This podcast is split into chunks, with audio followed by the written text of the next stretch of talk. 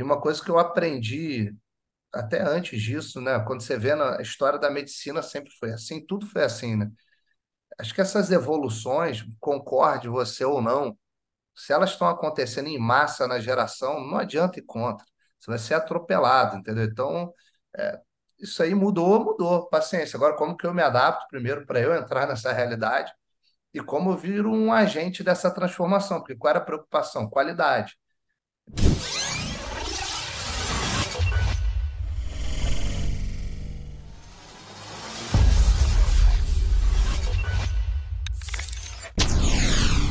Fala, doutores! Eu sou Ricardo Valente, oftalmologista aqui do Rio de Janeiro, idealizador do canal Cara Doutores. Canal esse que você já vem conhecendo, venho tentando hoje humanizar a nossa saúde, trazendo aí celebridades do mundo da medicina para mostrar suas cabeçadas, mesmo que todos venham aqui tentar mostrar suas grandes vitórias, e eu acho que é assim que a gente mais aprende.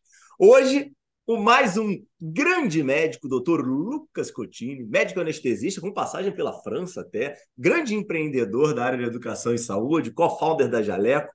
E tô fechando hoje aqui os médicos da Health Arena, né? Ainda vai ficar faltando o Gustavo, que não é médico, né? Mas vou, vou, vou arrumar um jeito de botar um espaço para o Gustavo aqui, da, da, da, sua jornada também. Fala, grande doutor Lucas, tudo bem, cara? Tudo bom, Ricardo? Pô, obrigado aí pelo convite.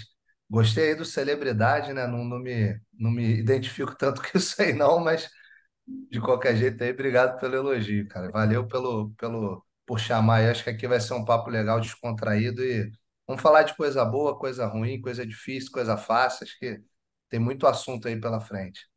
Não, com certeza. Vamos com tudo. E me diz o um negócio, cara, fala diretamente dessa história desse projeto de vocês, cara. Eu, eu gravei com o Bruno e o Bruno estava antes daquele primeiro antes do primeiro evento que vocês fizeram.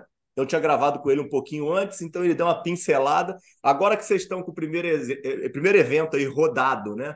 É, uhum. E tentando aí pegar pesquisa, escutar aí as pessoas que participaram. O que, que vocês são e minimamente onde é que vocês estão querendo chegar?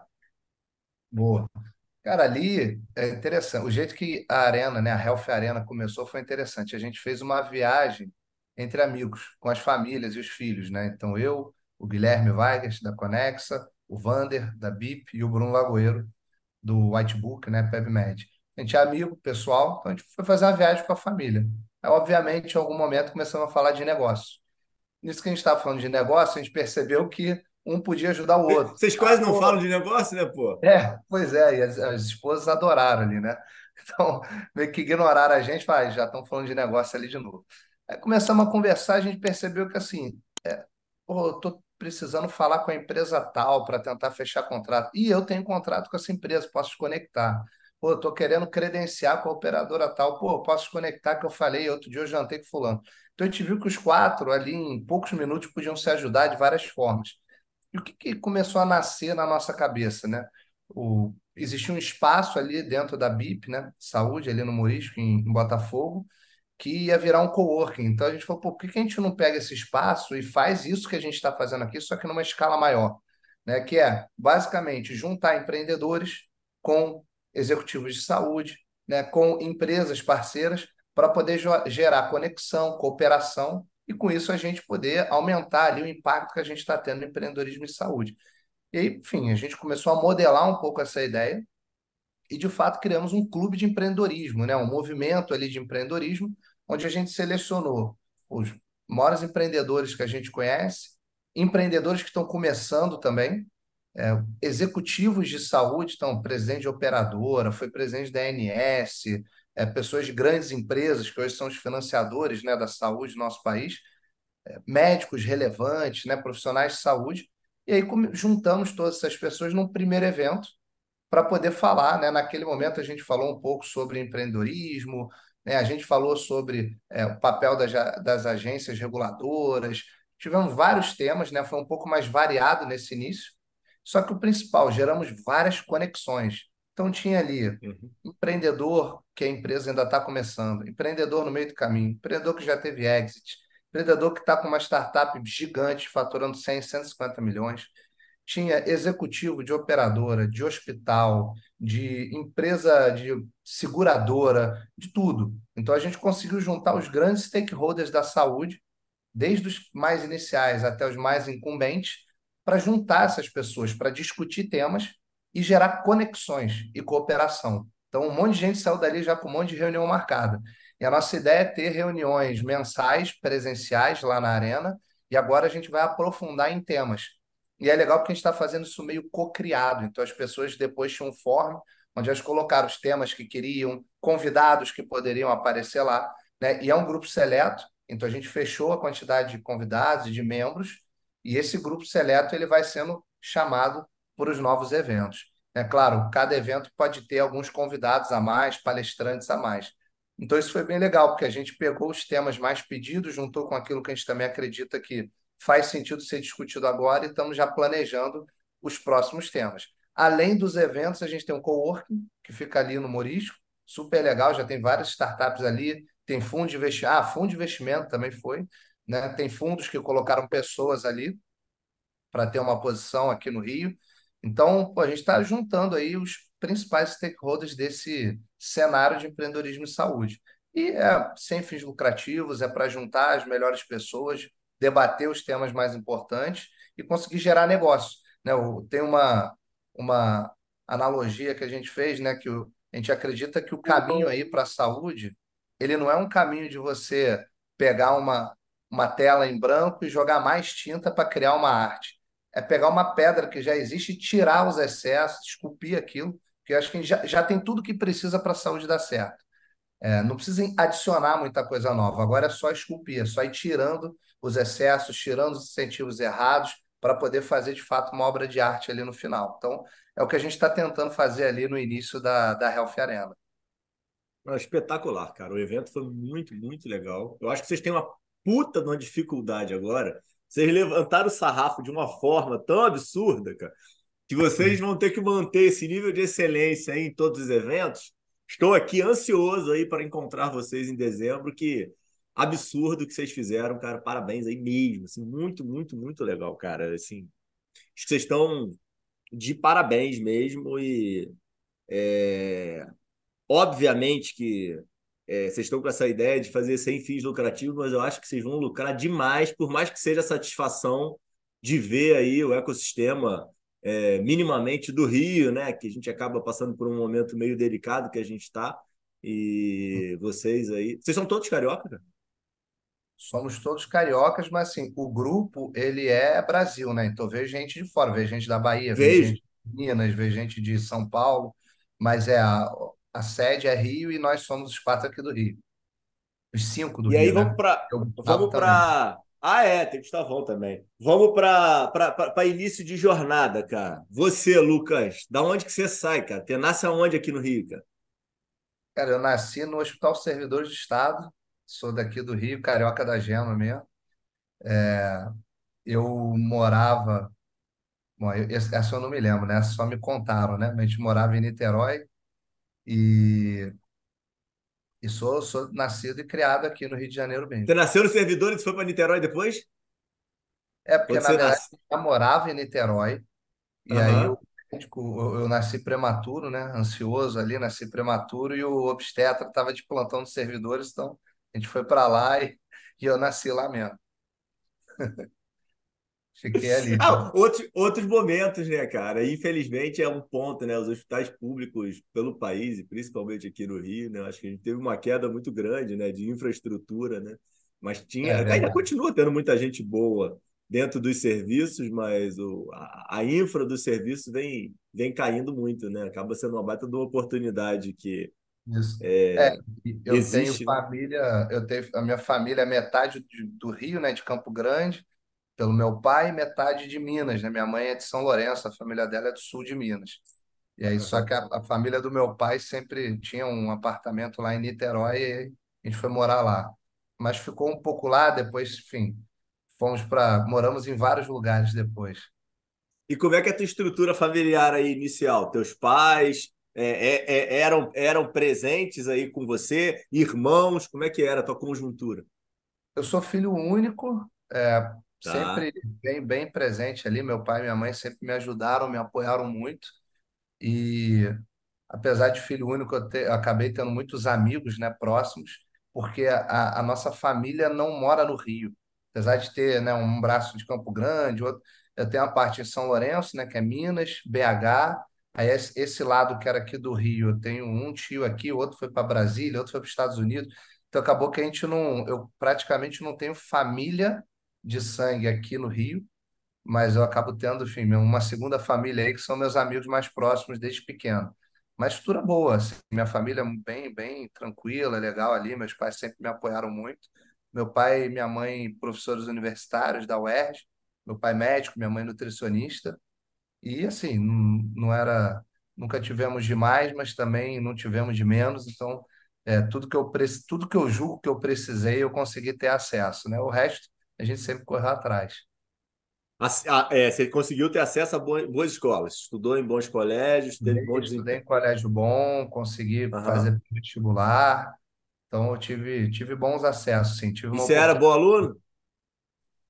Cara, eu eu era meio eu não era muito dedicado na época de colégio, não. Eu lia muito, né? Eu gostava muito de ler. E só que eu não era muito de estudar quando eu era mais novo, não. Meus pais liam, Lucas? Meu pai lê muito até hoje. É, a gente, quando tinha, quando eu tinha quatro anos, dos quatro aos oito, meus pais foram fazer mestrado na França, né? Então eu morei na França durante quatro anos e lá se lê muito, né? Na escola lá, estudei numa escola pública lá, lá a escola pública é muito boa, né? E eu lia muito lá. Então desde pequeno eu leio bastante. Agora estudar, estudar mesmo, matéria da facu... da escola, Cara, eu fui estudar ali no segundo, terceiro ano. Antes disso, eu colava bastante. Então, era mais na pegada da cola mesmo. Tinha notas boas, mas assim, quando eu estudava, eu tinha nota muito boa. Mas eu não era. Eu gostava de jogar bola, gostava de ir pra rua. Enfim, eu não, eu não era aquele cara muito de sentar e estudar desde novo, não. E você conseguiu manter o francês ou esse francês ficou para trás depois que você voltou? Não, consegui manter, porque eu fui para uma escola bilíngue aqui, né, para uma escola francesa do Rio.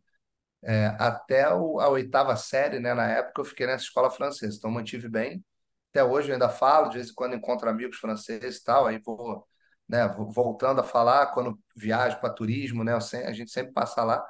Então eu, eu falo fluente, eu aprendi a ler e escrever lá, né? Então difícil perder. É, mas claro, já falei muito melhor, com mais fluência do que hoje, mas me viro muito bem. Ainda consigo e falar foi, bem. E essa, essa dificuldade da alfabetização em outra língua, é, como é que é a tua visão? Positiva, negativa, indiferente?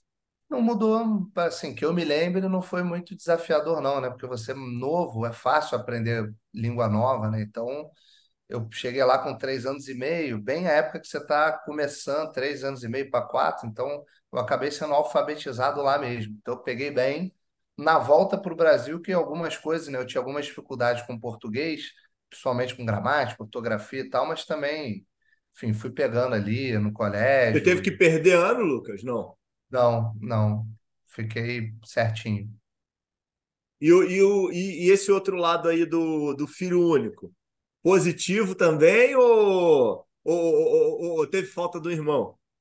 Cara, eu, eu hoje não vejo, não sinto falta. Teve uma época mais novo, que acho que brincava mais, tinha, via uns, uns amigos com irmãos que eu cheguei a pedir, né? Mas não, eu sempre gostei também de ser filho único, nunca tive muito problema com isso, não. Eu sempre tive muito amigo. Então, na escola, na rua, eu sempre saía para falar com as pessoas, fazer amizade. Eu acho que isso também me deu, me impulsionou mais para ser mais menos envergonhado e conseguir fazer mais amizade, ter pessoas mais próximas ali. E eu sempre tive uma, duas pessoas bem próximas, tipo irmãos mesmo. Então acho que eu dei uma compensada ali de certa forma. E a, e a, e a medicina aparece na tua vida é, influenciada pelo teu pai ou outros motivos? Cara, foi, foi bem influenciado ali. É, e durante o colégio ainda tive, pensei em algumas coisas assim, mas eu sempre vi muito ali sempre meu pai é professor de anatomia, né? Então acho que eu vi a parte legal da faculdade de medicina, que é essa parte mais palpável, né? Se ele fosse professor de fisiologia, eu não sei se eu ia gostar, mas de anatomia era, pô, ia com ele no anatômico, pegava lá um fêmur, né? Naquela época era tudo bem mais tranquilo. Então, eu, eu sempre gostei muito, e quando chegou mais para o final ali da época da escola, eu, pô, decidi que era isso mesmo que eu queria, pensando em carreira, pensando né, colocando tudo ali na, na, na balança. Eu sempre fui bem racional, então, cara, acho que é isso que eu quero mesmo, profissão boa, condição boa. Quero tentar, enfim, não sabia o que que eu ia fazer dentro da medicina, mas Uhum. tive pouca dúvida, assim. Teve muita influência dele e muito também de características minhas, assim, das coisas que eu gostava. E a meta era ir para o UERJ com ele ou você foi para o fundão porque queria? Cara, na verdade, a meta era ir para alguma pública, né? Então eu, eu fiz e, e eu acabei passando para as duas, né? Para a UERJ e para a FRJ. Naquela época, ele mesmo me estimulou a ir para a FRJ. Não sei se para eu, né, ficar lá e não ficar debaixo dele ali na UERJ ou não ter Uhum. essa. Mas também porque a FRJ estava numa época muito boa, então, enfim, era uma escolha ali que tranquila de fazer, mas ele mesmo me deu força para ir lá para o fundão. Aí acabei indo para lá mesmo, fazer faculdade. E como é que, como é que é teu tempo aí de faculdade? Como é que é a tua, tua visão aí de, de, de, de Ilha do Fundão? É, você morava onde nessa época? Eu morava no Leblon. Tá, morava no Leblon. E, e, e ia de carro para faculdade. É, no, no iniciozinho, cheguei aí lá de. Era 485, né? Não lembro qual. Cheguei aí uma ou duas vezes, porque, mas eu logo peguei um, um carro que era do meu avô, tinha um Cadete 96 do meu avô. Aí eu botei uns insufilmes lá nele, a gente ia. Cara, era, era, sim, foi uma mudança radical, né? Sair de colégio particular na zona sul do Rio para chegar na Ilha do Fundão. Você chega ali, você não sabe nem para onde ir, não tem um inspetor, não tem um cara na, na, no corredor. É como se você estivesse chegando no centro do Rio. Assim, não tem ninguém para te explicar nada, tal, tu fica meio perdido. E aí você começa a se virar, e geralmente quem te ajuda são os veteranos, né? Não, porra, lá, aí você vai na Xerox, sei lá, fala onde você tem que ir. Aí depois que você vai se acostumando, é assim, porra, um lugar muito diferenciado, né? Pô, E você ali. acha bom, Lucas? Cara, você acha é, é esse ponto aí que você está trazendo, de não ter inspetor, de não ter estrutura. É, Não, obviamente que a gente pode bom. pensar do lado da facilidade, né? E do lado da dificuldade de fazer o melhor profissional. É. Como é que é a tua visão? Então, por um lado, por um lado você aprende a se virar realmente, assim, né? Mas acho que dava para ter um apoio maior. Você chegar totalmente perdido ali num lugar meio, né, que você é grande, cheio de gente, você não conhece ninguém, um campus daquele tamanho, e não ter uma orientação, né? Pô, tive que achar alguém, perguntar onde era medicina, rodei em vários lugares. Então, acho que poderia ter uma estrutura melhor, uma experiência um pouquinho melhor. Mas, de fato, é um negócio que vai te moldando ali para você aguentar qualquer coisa. E como o resto da faculdade é desafiador ali também, enfim, aquelas histórias de fundão, né, cara? Tinha andar lá que não tinha luz, tinha assalto no hospital, tinha uns negócios meio. Mas, assim, um mega hospital, com um monte de leito, pacientes que. casos que você não via em nenhum lugar do Brasil. Então, hospital quaternário, né? Você tinha casos super raros ali, grandes nomes da medicina ali te dando aula, fazendo round. Sentava com um cara ali que, pô, dali ia para qualquer hospital grande do, do, de- do Rio, de fora do Brasil, para palestrar. Então, a gente tinha uma oportunidade enorme ali, mas realmente, em termos de estrutura, era bem sofrido. E o jaleco surge por causa das dores? Cara, na verdade, o jaleco surgiu de um jeito engraçado. Eu sempre fui, eu gostei sempre de dar aula, né? E eu era monitor de Desde patologia sempre? Você foi, você foi desde monitor? sempre.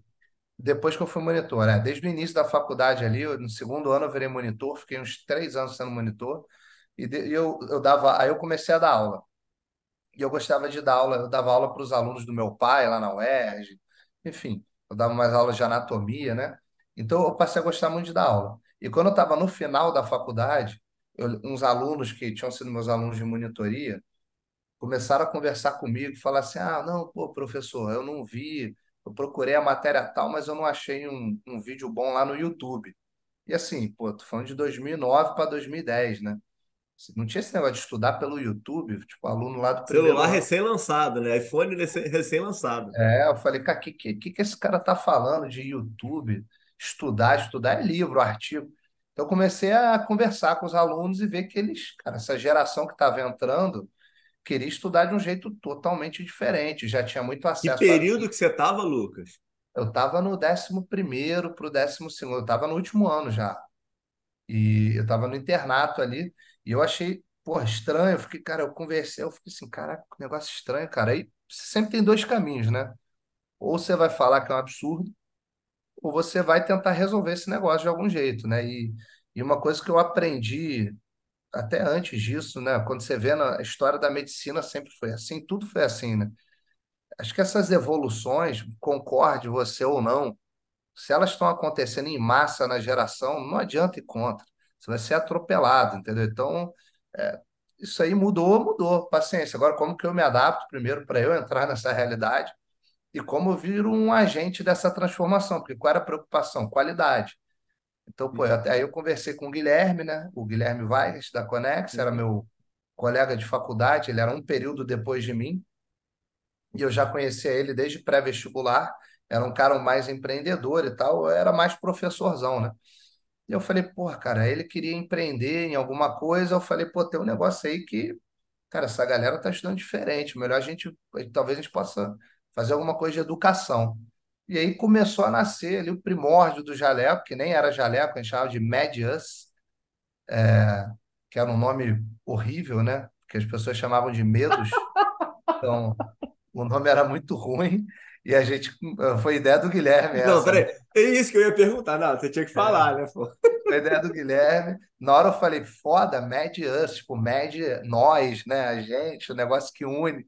Aí, primeira vez que ela falou, pô, vocês são Puta ideia, né? Aí, cara, ferrou o negócio. Medos fudeu. Aí eu, cara, beleza, a gente foi e começou, na verdade, assim, a gente falou, cara, vamos, o que que é uma dor do aluno para a gente poder testar novos formatos? Pô, uma hora é residência, mas tinha já médio grupo, que era gigante, tinha o ProR que ainda existia e tal, e o Medcel começando. Falei, pô, não faz sentido nenhum, tinha, não vai entrar nisso. É, tinha as provas aqui do Rio de acadêmico bolsista, prova da SUSEM, aquelas coisas. Que tinha uma, tinha uma, uma empresa, que era o Authentic Med, que tinha um curso presencial lá no shopping, no Tijuca Tênis Clube, se eu não me engano, ou sei lá, um desses da Tijuca, que eu não lembro agora qual era o clube, acho que era o Tijuca Tênis Clube. E a gente falou, porra, esse é um mercado que a gente poderia tentar entrar fazendo um curso para testar esses novos formatos. Então, cara, começamos presencial com umas aulas diferentes, um, sabe, sem ser aquele ensino tradicional, pegando caso clínico, fazendo, tentando fazer aulas mais dinâmicas, Não mais era para residência inicialmente, era não, Suzano não, mais. para acadêmico bolsista. Então era Tá. Suzeme, SES, é, Redditor, que já tinha na época, né? Na verdade, a prova era só para o Copador naquela época, mas basicamente estágio para emergência e CTI.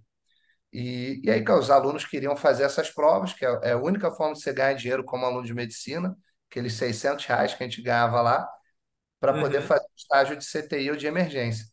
E aí começamos a testar. Fizemos um curso presencial, aí depois filmamos o curso presencial, montamos um site, começamos a botar questão ali também, aí virou um produto híbrido.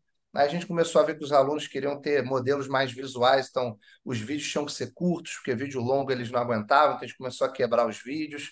É, queriam questões entre os vídeos, então a gente começou a montar o conceito de trilha de aprendizagem, né, que isso já acontecia no EAD, mas ninguém fazia isso nos cursos de medicina.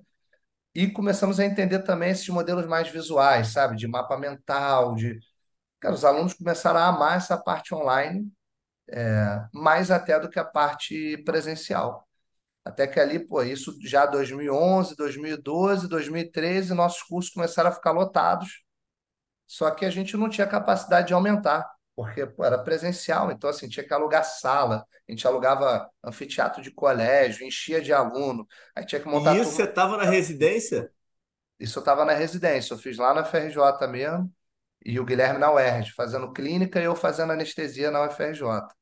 E a gente fazia isso de madrugada, a gente, enfim, aquela correria louca, né? E o negócio Tava casado dinheiro. ainda não, né, cara? Não, não era casado ainda não, é, tinha namorada, mas não, não era você ia ter se divorciado, né, pô? É, e, pô, não tinha tempo para nada, isso era um negócio louco, louco, vocês assim. ganhavam dinheiro, você estava falando, eu te interrompi. A É, gente ganhava ganhava dinheiro dinheiro, pro momento ou era um dinheiro relevante? Sim, não, não era ultra relevante, não, mas bancava a empresa, a gente não tinha custo com a empresa, sabe? No início teve, depois não teve mais. Então foi meio bootstrapping ali, a Quantos gente foi alunos, Lucas? Putz, cara, a gente tinha um, ó, essa prova tinha mais ou menos 1.200 pessoas fazendo por ano.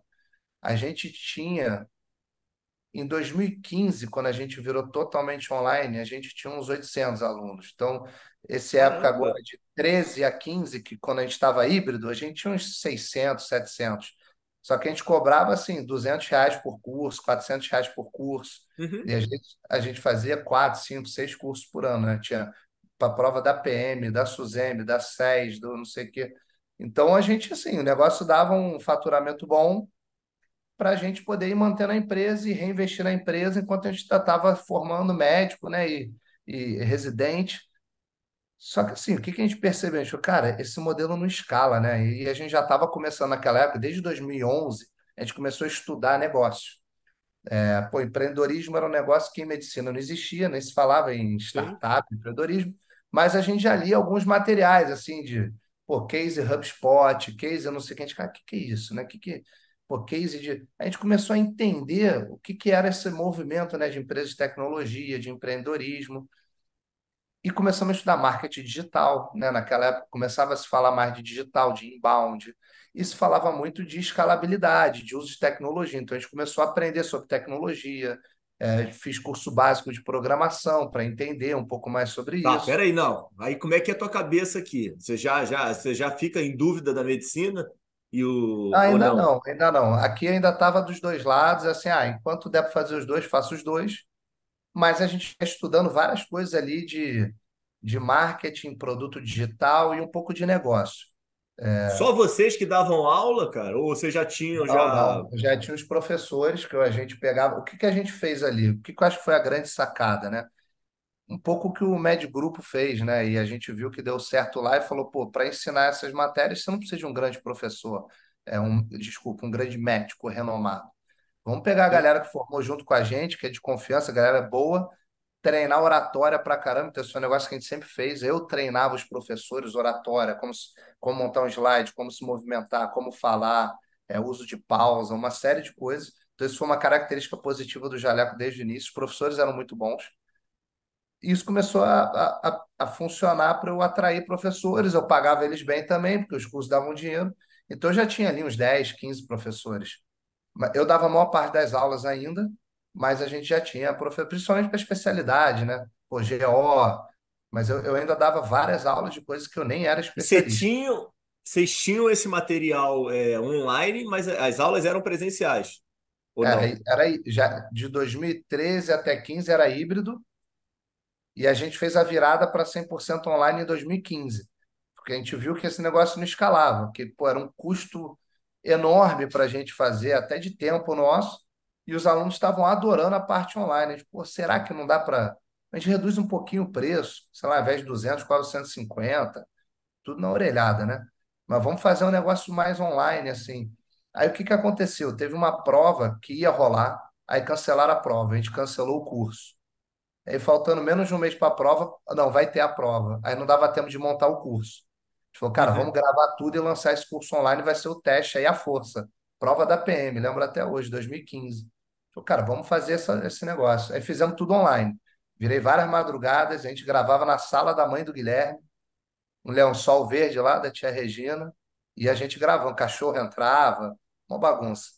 Mas gravei, gravei reumato, gravei endócrino, gravei tudo. Eu pegava o Harrison, montava as aulas, aí no nosso modelo lá, formato, caso clínico, e pum, ia gravar. E aí o que a gente conseguia, professor, levava lá para gravar também. E montamos um curso inteiro online. E aí No bombou, lençol verde também. Os professores iam gravar no lençol verde. no lençol verde, de madrugada. A gente só viu o irmão do Guilherme mais novo, que hoje é médico, anestesista, passava assim, indo pegar uma coisa na cozinha, voltando, tipo, duas da manhã. Então era caos, né? Aquele caos, mas É, acabou muito. é, é, é. Aí- Ainda existem essas aulas? Putz, Deve ter, cara. Pô, Eu vocês devo tiraram tudo do ar, cara? Sacanagem, pô. Sacanagem, vocês tiraram tudo do ar, pô. Não, tem, o que não, o que não precisou atualizar ainda está lá. Mas essas, assim, muito velhinhas, acho que não tem mais nenhum. Mas eu consigo resgatar alguma para te mandar Ah, depois. vocês, é, pô, vocês têm que fazer, pô. Pô, pô, Botar o irmão, o negócio, Guilherme passando na frente era uma boa, pô. não, o negócio, o cachorro, né? O, o Bud lá, que é o cachorro do Guilherme. Não, tinha, o negócio era bem tosco. A gente fazia, o que que acontece? Não tinha dinheiro para ficar pagando um monte de profissional. Então, a gente não Aham. queria um modelo que não precisasse de edição. E aí o Guilherme, né, gostava de estudar essas coisas novas, diferentes.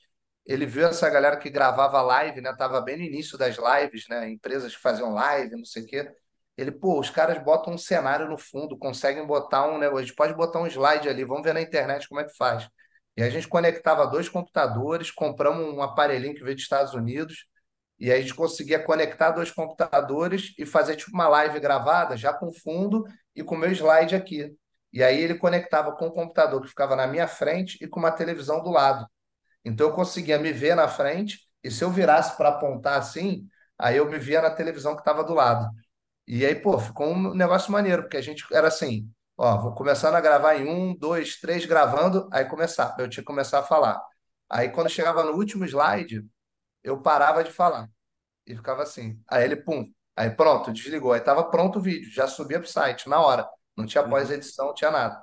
Porra, com isso a gente gravou vídeo pra cacete em pouquíssimo tempo. Foi um, é um modelo de gravação, cara, que a gente conseguiu, até hoje, foi o que fez o, os vídeos do Jaleco escalarem a muito baixo custo.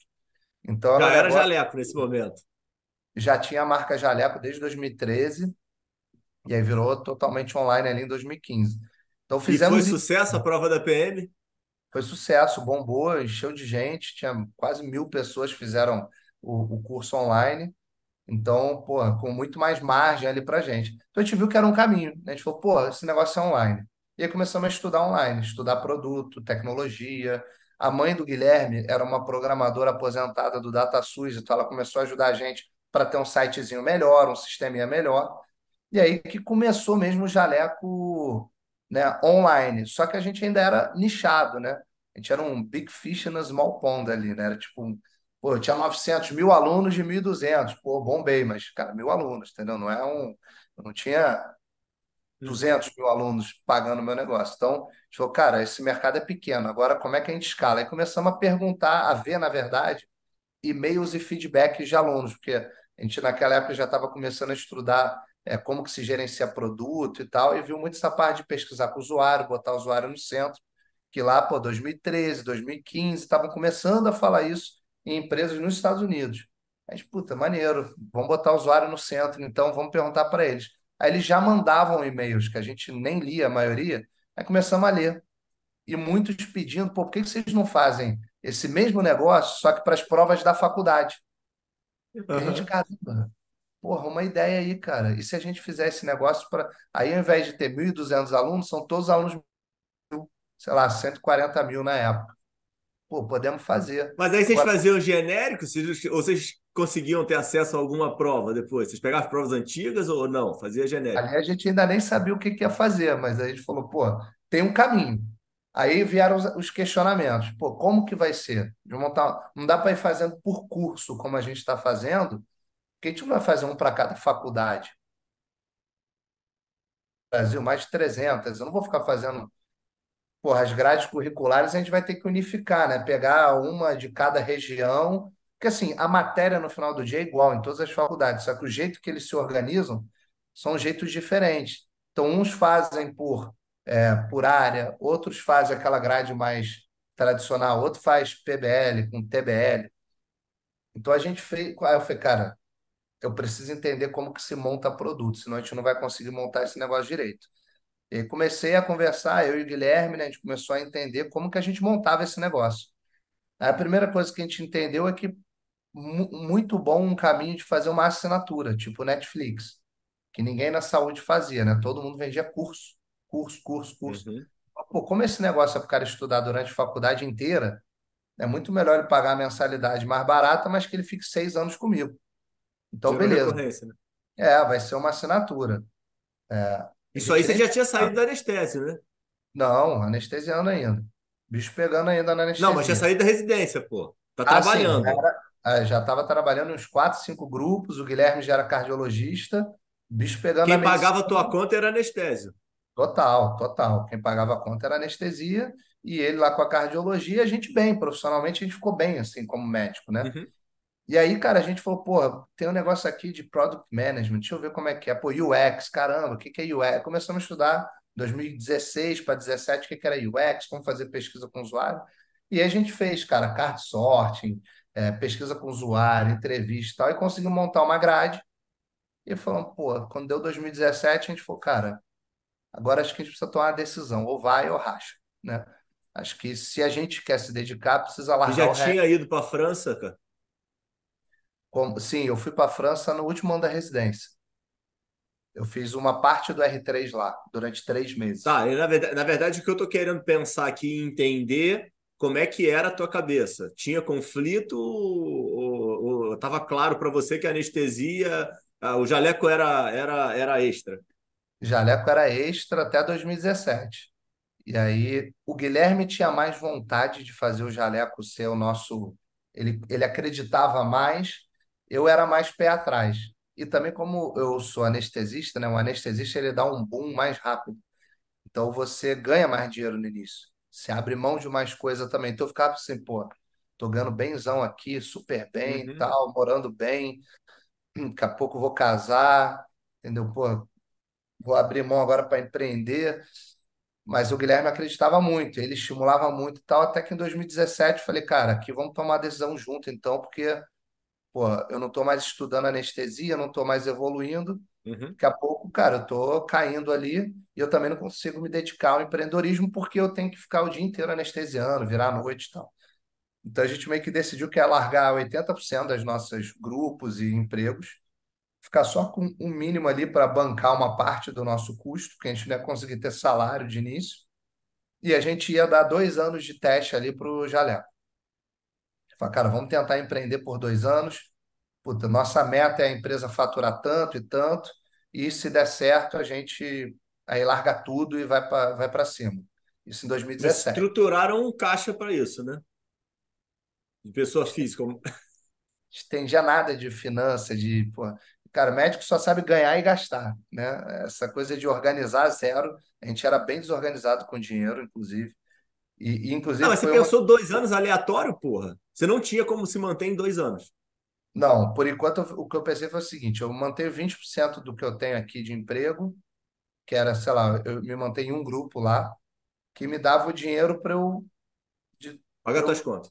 pagar minhas contas. Eu tinha um dinheiro que eu guardei, que eu também não sabia quanto Entendi. rendia, porque eu era ignorante. E aí, meu sócio também, o Guilherme também, foi, meio- cara, foi meio que na, na ignorância ali. Que eu acho que foi o que deu a coragem, foi essa ignorância de a gente não tinha noção de quão rápido o dinheiro acabaria, mas acabou. Então a gente começou, montou um time ali de estagiários, trouxemos um programador, falou, cara, vamos montar essa plataforma de assinatura, puta, beleza. Chegou em março de 2018, lançamos, aí começamos a fazer mídia paga, inbound, blog, artigo, a gente, pô, tinha todo aquele conhecimento de né? Médico estuda igual um louco, a gente estudou mais marketing do que qualquer pessoa de marketing. Estudamos produto, aprendemos a programar para saber dialogar com, com os programadores. E aí, cara, em quatro meses acabou o dinheiro. Então, a gente assim, cara, aí eu lembro do Guilherme ligando, aí, Lucas, paga tal coisa. Eu falei, cara, eu tô no vermelho aqui, cara, o dinheiro acabou.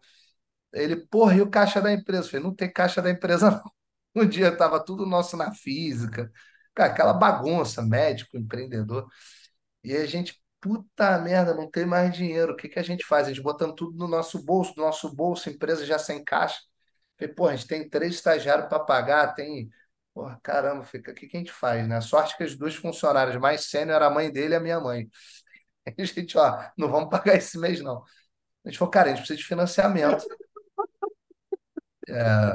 É, como é que a gente faz, né, para captar dinheiro?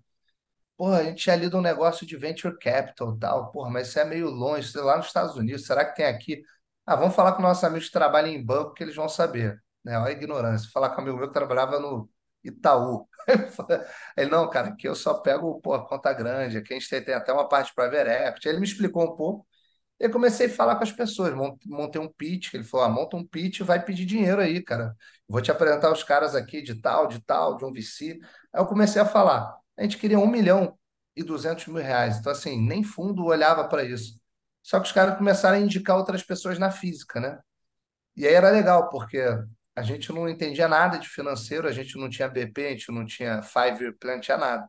Então, primeiro que a gente foi falar, já me deu uma porrada, falou, mas, cara, cadê o BP? Quando eles vão faturar? Qual é a- o retorno e tal? Eu não, isso está tá, tá sendo construído, vou dividir depois e tal. Aqui é mais a apresentação da tese. Aí sai da reunião, pô, Guilherme, quero ter a menor noção do que que é esse negócio, cara. Vamos fazer a imersão no fim de semana em finanças. Aí fizemos, começamos a estudar, montamos um BP. Peraí, cara, tem, é, aqui é muito médio, cara. BP é. Explica aí, cara. É, Plano de negócio, né, pô? plan, né? Um plano de negócio ali, cara. Cara, quanto que eu vou fazer um DRE, né? Quanto que eu vou faturar, quanto que vai ter de margem, quanto que vai gerar, né, de, de margem bruta, de margem EBITDA, quanto que isso gera de fluxo de caixa. Sim, o óbvio, do mínimo, do básico, de que uma empresa já deveria ter nascido com isso, mas a gente, graças a Deus, nasceu sem isso. Porque se eu tivesse feito o BP do Jaleco, eu teria tido medo de lançar. E aí, cara, comecei a falar e a gente tomava não pra cacete, né? Era tudo assim, porra, gostei de vocês, médico, empreendendo, maneiro. Porra, entendem de marketing, de produto, é uma, porra, primeiro case de vocês e tal, não sei, cara, Uhum. pô, não, vou te apresentar para alguém. E aí, não, não, não, não, não, não, não. Você já Pô, começa, pelo né? menos apresentava, quer dizer que o pitch era bom, né, porra? Exato. E aí ia tomando porrada, mudava o pitch, tomava outra porrada, mudava o pitch. E eu, tu lembra que a gente sentou e falou assim, caralho, será que é tão difícil assim mesmo, cara? A gente nem na medicina tinha essa dificuldade. Porra, não sei. Será que esse negócio anda? Será que a gente consegue captar? Eu falei, ah, vamos embora, vamos tentar mais duas semanas aí, vai dar certo. E aí, cara, depois, Peraí, mas lá, e aí você pensou em voltar atrás? Vocês dois já estavam pensando em voltar a atender, não, mas. gente a gente estava pensando em como arrumar dinheiro. Porque esse negócio de ir atrás de investidor, a gente achou que não estava dando certo. Então, sei lá, pegar dívida no banco, a gente começou a pensar em outras coisas. E aí, cara, puta, depois de 50 anãos veio um sim. O cara falou, porra, gostei. Gostei, porra, vou apresentar para um grupo, um grupo mais seleto meu aqui. E aí, se mais alguém gostar, eu entro junto. Porra, maneiro. E aí, cara, ele apresentou nesse grupo, um cara gostou também. E aí, nesse período, o Guilherme, ele estava trabalhando como médico na Conexa, que na época chamava Connect Care, que era um, um- um- uma clínica popular que usava telemedicina para fazer teleinterconsulta com especialista. E aí lá, ele era o médico, e aí o cara, o fundador, né, que era o Fernando, ele não era médico, aí ele falou, pô, me ajuda aqui, vamos fazer um pitch, eu estou captando investimento, vou te apresentar como diretor médico e tal. E aí lá, os dois caras que eu investi lá, quando o Guilherme começou a falar de marketing, inbound, a gente, pô, mas de onde você sabe isso? Porque aqui a gente não faz isso. E não, porque eu tenho uma outra startup que é o Jaleco. Aí esses dois caras vieram e gostaram, falaram que queriam investir também. Aí nisso a gente juntou quatro investidores. E quando Tudo a gente pessoa fez física. tudo na pessoa física. E aí, pô, um deles, né, que, que é o Romeu Domingues, presidente do conselho da DASA, pô, um dos maiores executivos médicos do Brasil, né? Acabou virando amigo pessoal aí até hoje. Ele falou, cara, olha só, Lucas, deixa eu conversar contigo. Eu, ele, Guilherme. A gente está querendo ter um CEO médico. E, pô, vocês aqui estão com dois CEOs. né? Porque eu e o Guilherme, a gente era, não era muito complementar, a gente era muito parecido.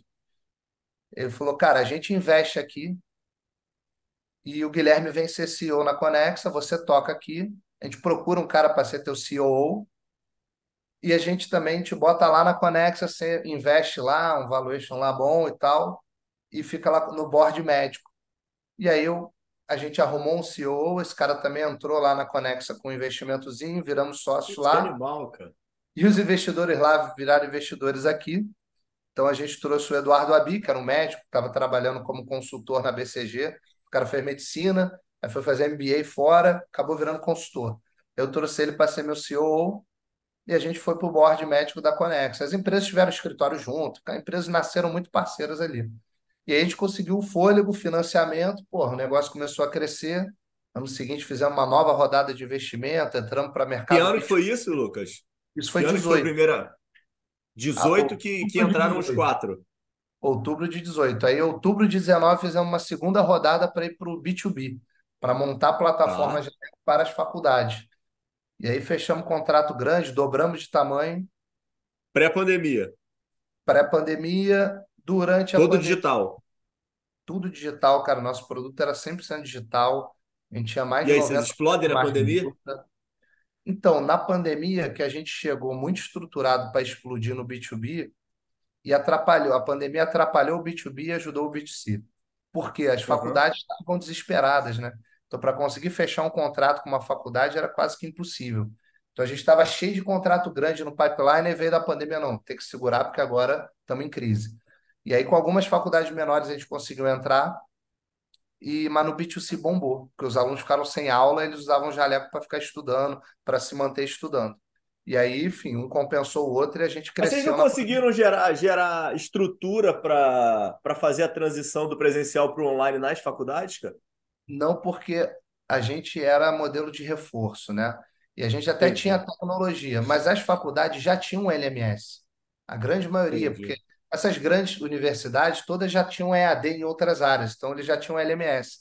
Aí, pô, o conteúdo. Cara, o meu conteúdo é de reforço, assim, é difícil uma faculdade aceitar o conteúdo de um terceiro. Ela tem que montar o dela. E ela montou as aulas é, síncronas. Então, assim, a gente passou a ser o reforço de várias, mas os grandes faculdades, a gente acabou não conseguindo fechar contrato. Mas aí o B2C bombou, que é um cliente até mais Mas aí fiel. elas te.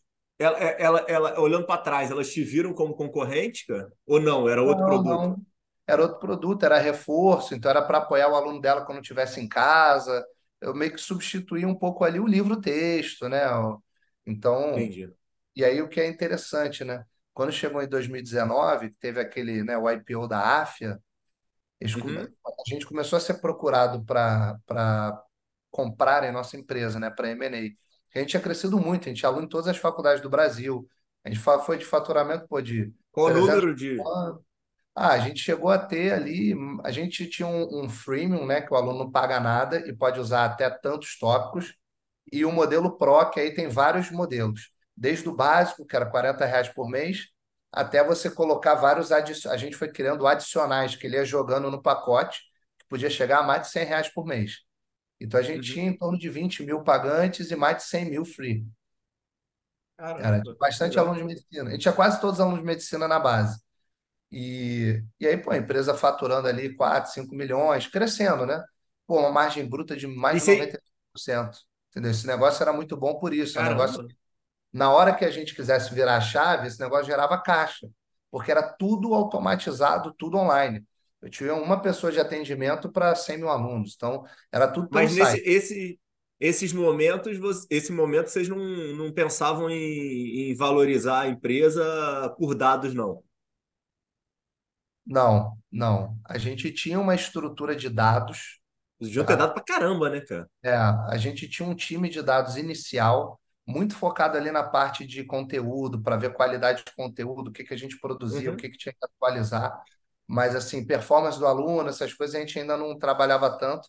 Mas, assim, toda a parte de feedback de cada aula, a gente tinha dashboard com todas as aulas, todos os módulos, todos os professores, tudo era avaliado, inclusive essa parte de atualização. Então, a gente sempre foi muito data-driven, mas a gente não, usa, não, era, não usava muito dado na parte de desempenho do aluno, por exemplo, que é uma coisa que eu acho que a Uhum. gente poderia ter feito mais, é, mas não, não foi priorizado ali na época. E aí, cara, 19 a Com essa margem não queria fazer mais nada, né, cara? é, a margem era muito boa. O que que a gente queimava dinheiro com CapEx de produção de conteúdo, time de tecnologia e marketing. Só que assim, a gente podia virar essa chave, porque tecnologia era para novas features, novas features. Conteúdo, uma hora a gente sabia que ia acabar, ia ficar só em melhoria contínua, tecnologia também. Então a gente tinha uma previsão de mais uns dois anos queimando para ir virar a chave e começar a dar caixa, que é o que a gente fez em 2022, né? Então. É, mas aí em 19 a gente estava lá, porra, começou a ter gente procurando para M&A e tal. A gente, cara, o que que a gente faz? E aí, fundo querendo fazer, pô, a gente queria fazer um series, porque qual era a nossa ideia, né? O jaleco era um produto para começar, era o estudante. Depois a gente queria fazer produto para continuar a jornada do médico. Então, pô, curso livre, pós-graduação, né, upskilling, reskilling. A gente não pensava em entrar em residência, a gente pensava em residência ter parceria, porque era um mercado muito vermelho. E aí depois começou a olhar para as Uhum. outras especialidades. Então, só que eu tinha uma dificuldade de acreditar que a marca Jaleco conseguiria manter a pessoa, aquela coisa de LTV infinito. Eu nunca acreditei muito nisso, Uhum. porque o médico forma, ele quer fazer um curso do Círio, do, do Einstein, né, do, do Uhum. HCOR, do Dante Pazanese. Então, não sei se ele quer fazer uma pós do Jaleco. Eu não sei se ele quer fazer um curso livre. Ele quer do cara que é o médico, pô, fodão que ele vê lá, que ele lê o artigo, sabe? Então, eu, a gente começou a pensar, pô, será que não faz mais sentido a gente virar mais marketplace, mais vender curso dos outros, mas como fazer isso? Vocês nesse chegaram a perguntar isso? chegamos a pesquisar, chegamos a ver se alguém estava fazendo, ninguém estava fazendo isso muito bem. Então a gente chegou a 2000, em 2020, montamos um marketplacezinho, na época chamava Doctore, mas que, a gente, que nunca chegou a funcionar. Que a gente ia vender curso de grandes médicos, de grandes hospitais. Por que, que não chegou a funcionar? Porque em 2020, a gente, abordado por empresas para fazer M&A, a gente foi abordado pela Mais A Educação, né, que é o antigo Grupo A, que era um grupo de editorial, que tinha o selo editorial de saúde Arte Média, muito forte, né, Arte Uhum. Medical Rio, enfim, os grandes livros da medicina são deles, né, nossos, eu sou sócio lá, então. E o que, que a gente viu, cara? Esses caras de editora estavam migrando para uma edtech, então eles desde 2010 começaram a vender tecnologia para as faculdades, e não só livro. E aí começaram a vender LMS, laboratório virtual, conteúdo digital para a faculdade montar o EAD dela. E dentro de saúde ainda era muito editorial. Só que tinha um produto editorial lá, que era o SECAD, que era, eles faziam parceria com a sociedade científica, montava um, um modelo de assinatura de livros de grandes temas daquela área. Então, sei lá, fazia com a SBA. Era uma atualização em anestesia que era da Arte Med, com a Sociedade Brasileira de Anestesia. Então você, aí eu vi, pô, esses caras estão vendendo a marca dos outros. É isso que vai dar certo em saúde. Então a gente começou a pensar, porra, acho que esses são os parceiros, a gente entra, a gente vem com know-how de digital, a gente digitaliza tudo, monta Uhum. plataforma, a gente integra com dados, porque eles devem ter um monte de cliente de livro. Pô, esse produto que era o SECAD, eram mais de 15 é, programas de atualização né? a maioria em medicina, mas também enfermagem, psicologia, físio, todos com sociedade científica. Então, tinha por um monte de sociedade científica ali envolvida. E quase, pô, 50 mil assinantes. Falei, caraca, o negócio é giga. Faturamento alto, já faturava 40 milhões na época. Falei, caramba, o negócio é muito bom. É, pô, se a gente der um, uma roupagem de tech aqui, se a gente conseguir criar um marketplace, a gente passa a vender curso dessas sociedades, a gente pega os autores de livro, e eles já estavam com essa ideia. Né? O Celso, que é o, o filho do fundador do Grupo A, que é o seu Henrique Kipperman, o Celso Kipperman, que é o filho dele, na época era o CEO, hoje em dia é o chairman da empresa, ele já tem essa visão muito empreendedora. Então ele falou, pô, Lucas, vem, você vira diretor da parte de saúde toda, pô, a tua missão é digitalizar, fazer novos produtos, a gente quer fazer lifelong learning, mas com a marca Artmed e grandes marcas em parceria. Uhum. E a gente Uhum. vai operar a educação desses incumbentes de saúde. Então eu entrei lá, cara, a gente criou uma pós, pós online, que a gente operava tudo, mas a pós era Artmed junto com um grande autor de livro, então, sei lá, de TCC, era com um cara, o maior autor de TCC, Medicina da Família, com a Sociedade de Medicina da Família e Comunidade, é, pô, pós de cardiologia com um HCOR. Então a gente começou a ver pô, quem, quem são os grandes nomes de conteúdo no Brasil, os hospitais, as sociedades e os grandes autores. A gente começou a fazer parceria criando produto com eles, em várias verticais. Então eu tinha o Jaleco para o estudante, aí eu tinha o Marketplace de curso livre, que aí tinha de, de curso livre de hospital, curso livre de sociedade, de grande autor, de médico, de enfermeiro, de tudo ali. Uma pós online, que era mais multiprofissional, e uma pós e cursos livres com hospitais, que eu fazia parceria com o hospital e operava a educação dele. Ué, fizemos com Sírio, fizemos com Santa Casa, Agacor, e agora até hoje o negócio cresce pra caramba. Então eu falei, pô, isso que é o lifelong learning Mas aí saúde. você sai da tua. Nesse, nesse momento, você já tinha saído da tua posição de, de CEO da, da Jaleco. Aí, eu, aí a gente fez uma troca de ação, a gente vendeu o Jaleco para mais a educação, viramos Uhum. sócios da mais a educação e eu virei executivo. E aí foi a minha experiência de vida como executivo. Né? Uma empresa de mais ou menos mil funcionários, já bem maior que a minha, que tinha 39. Que Uma ano que foi isso, Lucas? Isso foi em 2000, final de 2020. Eu assumi como executivo em janeiro de 21. E peraí, dentro dessa confusão toda, você casa quando? Eu casei em 2017. Ali, quando eu estava decidindo empreender com o Jaleco, foi bem no ano que eu casei. Eu e o Guilherme. Guilherme também casou naquele ano. Então, os dois casaram em 17. A gente já casou meio que combinando com a esposa. A gente vai para uma jornada nova aí. Então, foi, aceitaram, né, concordaram. Sempre foram muito parceiras, até hoje são. Mas foi o ano que a gente Ah, não, vocês, mas, é, não, mas isso daí provavelmente foi importante, né? Porque vocês já tinham já essa, esse hype aí de, de, de, de trabalho é, 7 por 7, né? Isso, isso. E assim, minha esposa é anestesista, né? A esposa do Guilherme Dermato, então todo mundo médico sabe como que todos trabalhando muito, né? Então foi mais foi mais E aí, tranquilo como é que é essa conversa com ela, cara? De parar de, de, da assistência, cara? De parar a anestesia? Foi na boa? Cara, Ou, ela, ou ela teve aceitou dilema, bem. vocês dois? Não, ela aceitou de boa, apoiou pra caramba, assim. Quem mais ficou é, preocupado e, e- e meio assim, o que que esse cara tá fazendo foram os cirurgiões que eu trabalhava. Porque eles gostavam muito de trabalhar comigo, eles pô, viam que eu estava crescendo pra caramba, falaram, pô, esse cara tá largando uma carreira boa para fazer um negócio que eu nem estou entendendo o que que é direito. Mas depois todos entenderam ali, me ajudaram também. Então, cara, a galera, assim, via de regra, o pessoal apoiou bastante, a minha esposa apoiou bastante, todo mundo apoiou. É, mas foi meio desafiador ali, porque é isso, você está largando um emprego muito bom, que dá dinheiro, que dá status e tudo, para começar um negócio que ninguém entendia direito o que que era, né? É, Eu, eu acho que eu, eu, eu acho que eu falei com o Salem ou com, com o Oftalmo Badaró, que eu gravei há pouco tempo, cara. E um dos dois, agora eu não lembro agora, um dos dois falou para mim que eu nunca tinha pensado nisso, né? Mas é a questão do, do custo-oportunidade para o médico, né, cara? A gente relativamente ganha bem, então acaba se tendo uma dificuldade de empreender, né? Porque o que vocês fizeram, pô, É você estava ganhando bem, né? Pra Você abdicar para. É. Eu, muitas vezes você perde a oportunidade, né? Conseguir criar e construir algo novo, que você fica naquela zona de conforto e aquela bolha, né? Só quando o negócio dá errado que. Ou você vai desde o início, que nem vocês, né? É, o que eu, o que eu pensei na época, assim, eu cheguei a ficar por oito anos na assistência, né? Então, e como especialista, quatro. O que eu pensei ali foi, cara, beleza, vou, vou fazer um negócio aqui durante dois anos que pode ser muito maior do que se der errado eu volto, né? Não é tão fácil voltar, mas dá para voltar. Então, a gente meio que falou, pô, vamos ter- vamos arriscar aí. Dois aninhos não deu certo, volta e bola para frente. Se der certo, a gente vai seguindo, né? Então foi era 2018 e 2019 que tinham que dar certo. E aí, como deu certo, a gente foi seguindo. Mas é é uma decisão não tão fácil de ser tomada.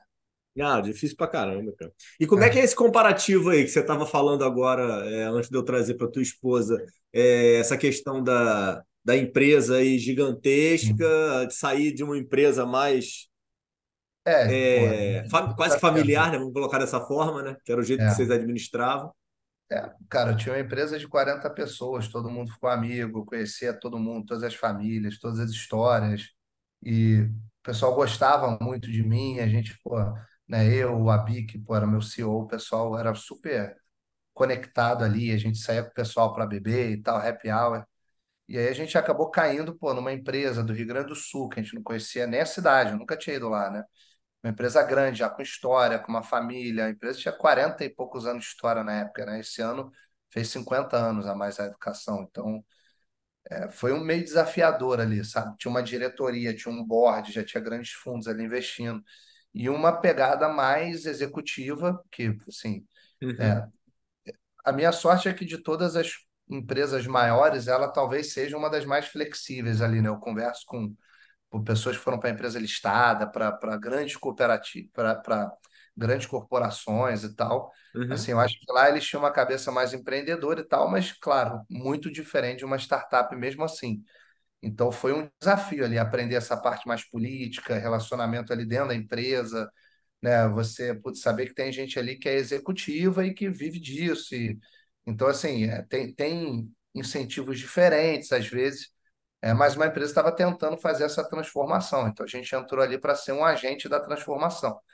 Mas é muito difícil você perder o controle da tua empresa, você perder o poder de decisão, né? São coisas que tem que pensar muito bem antes de fazer, são coisas muito mais duras do que eu imaginava antes de tomar a decisão de fazer. É, mas você tem que ir se adaptando ali, né? E aí, E, como é que foi lidar com ego? cara, é. Putz, quando você entra numa empresa com mil pessoas, né? é, assim, eu, eu não tenho muito, né? Então eu sou um cara tranquilo, assim, eu não ligava de não ser mais o dono. O que eu ligava era assim, quando eu acreditava muito em algo que tinha que ser feito e não poder fazer, sei lá, porque alguém que nem está olhando muito para isso diz que não é para fazer. Uhum, Então isso era uma coisa que me incomodava, essas coisas que é a questão dos incentivos, sabe? É, não que, pô, acho que a maioria ali na empresa eram pessoas que estavam olhando para o bem da empresa, mas você sempre tem uma outra pessoa que está olhando para a sua própria carreira, né? O executivo de uhum. carreira. Então isso é um certo desafio. Mas como eu falei, ele era uma empresa que no geral, pô, o dono é um cara mega empreendedor, que é o Celso, e gente boa, pô, somos amigos aí pra caramba. É, mas você tem que lidar com uma empresa grande, uma corporação, pô, algumas coisas que você acha que tem que fazer, você não vai poder fazer, e é o jeito certo de se tocar essa corporação mesmo, né? É só você que está num ambiente diferente agora. Né? Se você joga futebol de salão, não adianta querer jogar igual quando você entra num campo. Né? Uhum. Não está Uhum. certo ou errado, é diferente. Então, teve um período longo ali de adaptação, é, e eu fiquei 2021. A sorte é que os negócios foram bem, né? Então, pô, a gente criou várias unidades de negócio ali na saúde, juntamos tudo numa marca só, que foi a marca Artimed. Pô, 2022, todos os negócios passaram a gerar EBITDA positivo, crescer, bater meta. Então, pô, fizemos, tivemos que enxugar, né? Passamos por aquele período da crise financeira no mundo todo. Uma, pô, uma empresa geradora de caixa, uma empresa, né, com risco, com uma alavancagem mínima. Então, isso também deu muita segurança e foi ali que eu aprendi também essa questão da eficiência, porra, olhar todas as linhas de custo, não gastar dinheiro à toa, porra, a, a beleza de você gerar um EBITDA positivo, gerar caixa e conseguir usar esse dinheiro para investir em crescimento. Então, nem todo crescimento precisa ser queimando. Depende de quanto você tem alavanca, né, de operacional, quanto você tem margem bruta boa, aí sim você pode queimar um pouco mais, porque na hora que for virar a chave é muito fácil. Então, porra, em 2022, final do ano, a gente tinha todas as unidades de negócio dando dinheiro, de fato. Mas um modelo de trabalho diferente, né? um modelo de trabalho de executivo. E que eu não estava tão adaptado assim. Acho que todo mundo estava percebendo que eu, porra, não, aquilo não era 100% meu Uhum. lugar. Uhum. E eu também. E aí, em janeiro desse E teu ano, né? aprendizado foi todo no pau, né, cara? É, tudo sempre. Você E é busca, mais você busca engraçado, curso porque executivo, cara? Não, nunca fiz curso. Cara, apesar de eu ter vendido curso nos últimos 10 anos, eu sempre fui mais de ler e, e Uhum. conversar com o CEO, conversar com executivos para aprender. Cara, não tem nenhuma formação de negócio, é, não Uhum. tem nada, nada. Nossa, tem a melhor do mundo, porra. tem de medicina. É. Então, e era isso, cara. Eu fui empreendedor ali na marra, estudando e tomando na E pera aí, cabeça. antes de você falar do início do ano agora, e tua filha nasce quando? Cara, minha filha nasceu no pico da pandemia, ali em maio de 2020, quando eu estava fazendo o M&A. Foi uma loucura completa, sem babá, sem diarista, sem família, sem nada. E fazendo um M&A pelo telefone com cacetada de gente, seis meses Pô, tua esposa é sinistra, hein, cara? Te- vou É, bater pô, palma ela hein, cara? aguentou, o tranco ali, porque foi enquanto eu tinha que la- lavar banheiro, fazer call de M&A, e ela dando mamar ali, pô, foi correria, cara, o negócio foi correria. 2020 foi um ano punk, mas a, Desafiador. de 2020 a gente fez o closing do, do M&A. Então, puta, graças a Deus resolvemos o negócio, agora vamos começar a era executiva. Né? Mal sabia eu que ia ter dois anos de tiro, porrada e bomba ali como executivo também, né? Mas foi bom, cara, os cases bons, a- porra, tudo indo super bem. Então, eu já estava preparando meu sucessor, né, que era o Rodriguinho, que é médico também, foi meu calouro na faculdade. Tirei ele da medicina, puxei ele para o jaleco na época e fui formando ele, cara genial, sensacional. Então, foi o cara que eu preparei para me substituir ali, né? E aí foi quando chegou agora, janeiro de 2023, a gente meio que combinou uma sucessão. Eu fiquei como conselheiro lá desses produtos de saúde, né? Conselheiro da Mas pera Artimed. aí, cara, me dá a experiência, cara. Como é que foi isso, cara? É na boa? Foi tipo, pô, tô, Cara, tô, é, tô, tô de acordo com tudo, cara? a gente negociou ali, enfim, eu tinha um, eu tinha um lockup, né, que duraria mais. Mas assim, o Uhum. pessoal ali é muito parceiro. O, o Celso ele virou chairman, né, do conselho e o. Trivelato, o CEO, que era o cara que eu já respondia, ele era o COO, eu respondia para a área de negócio, respondia para ele. E ele já atuava quase como um CEO. E todos eles são meus parceiros. Então assim, a gente sentou junto e falou, pô, cara, acho que o Rodriguinho tá pronto. Porra, super tranquilo passar para ele. Vai ser até melhor, Fechou o está ciclo, né? crescendo, fechou o ciclo, todos os negócios estão bombando, acima da meta, indo super bem. Legal. Porra, eu continuo aqui como um conselheiro, né? Foi a proposta dele, ó, fica como um conselheiro, e aí a gente remunera como conselheiro, e aí ficamos nessa aí. Pô, tá indo super bem lá, Rodriguinho tá indo muito bem, eu tenho, continuo falando com ele quase todo dia. Semana passada eu estava lá na Mais Educação, comemoração de 50 anos, reencontrei todo mundo. Então, cara, foi, fomos super bem ali. E, cara, para mim é o business mais sólido de educação superior do Brasil, é mais a educação. Porque é a empresa que tem faz na saúde e fora da saúde, ela opera a educação de outras empresas. Então, de grandes faculdades, tudo ser comprado da PUC Paraná, Uhum, é a gente lá que está operando. Então, a gente tem um call uhum. center conectado com todo o CRM, marketing digital, tem um time de growth, tem time de dados. Então, a empresa super na ponta dos cachos ali, porra, vende pra caramba, faz mais captação do que as grandes faculdades do Brasil. A gente capta, a gente toca graduação de mais de 10 faculdades, pós-graduação, né, produto com hospital, sociedade científica. Então, é um dos maiores operadores de educação do Brasil. E, e eu acho que é o, cara, é o maior case de educação que vai aparecer aí nos próximos anos, cara. Isso aí, em algum Olha, momento, Você parece que tem explodir. 75 anos de idade, né? Nessa tua jornada aí gigantesca que poucas pessoas durante é, 100 anos de vida conseguiram ter, e você ainda está me, me, me, me, me, me dizendo que está inventando mais coisa para fazer, cara. Como é que são os próximos passos do doutor Lucas, cara? Cara, eu agora, né, nesse momento, continuo ajudando lá. Estou com a iniciativa da Health Arena, que a gente falou ali no início, né? E acho que é uma iniciativa super legal. E agora estou já, acabei de levantar um primeiro investimento para uma nova iniciativa. Então, estamos aí montando, estruturando, tocando, opera, montando a operação, mas vem, vem novidade aí. Em breve a gente vai começar a publicar e postar sobre isso.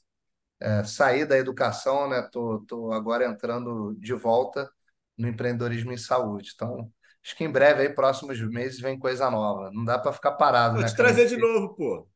Vou É, te quando, trazer de novo para contar aí das que. novidades, pô. Isso, dá mais um E, ano, aí e, ano que e, vem eu venho falar disso. e, e, e, e tocando violão, pô. Tentando, né? Eu, eu ainda Tem não. É, isso também, é né, pô? decorativo, é decorativo.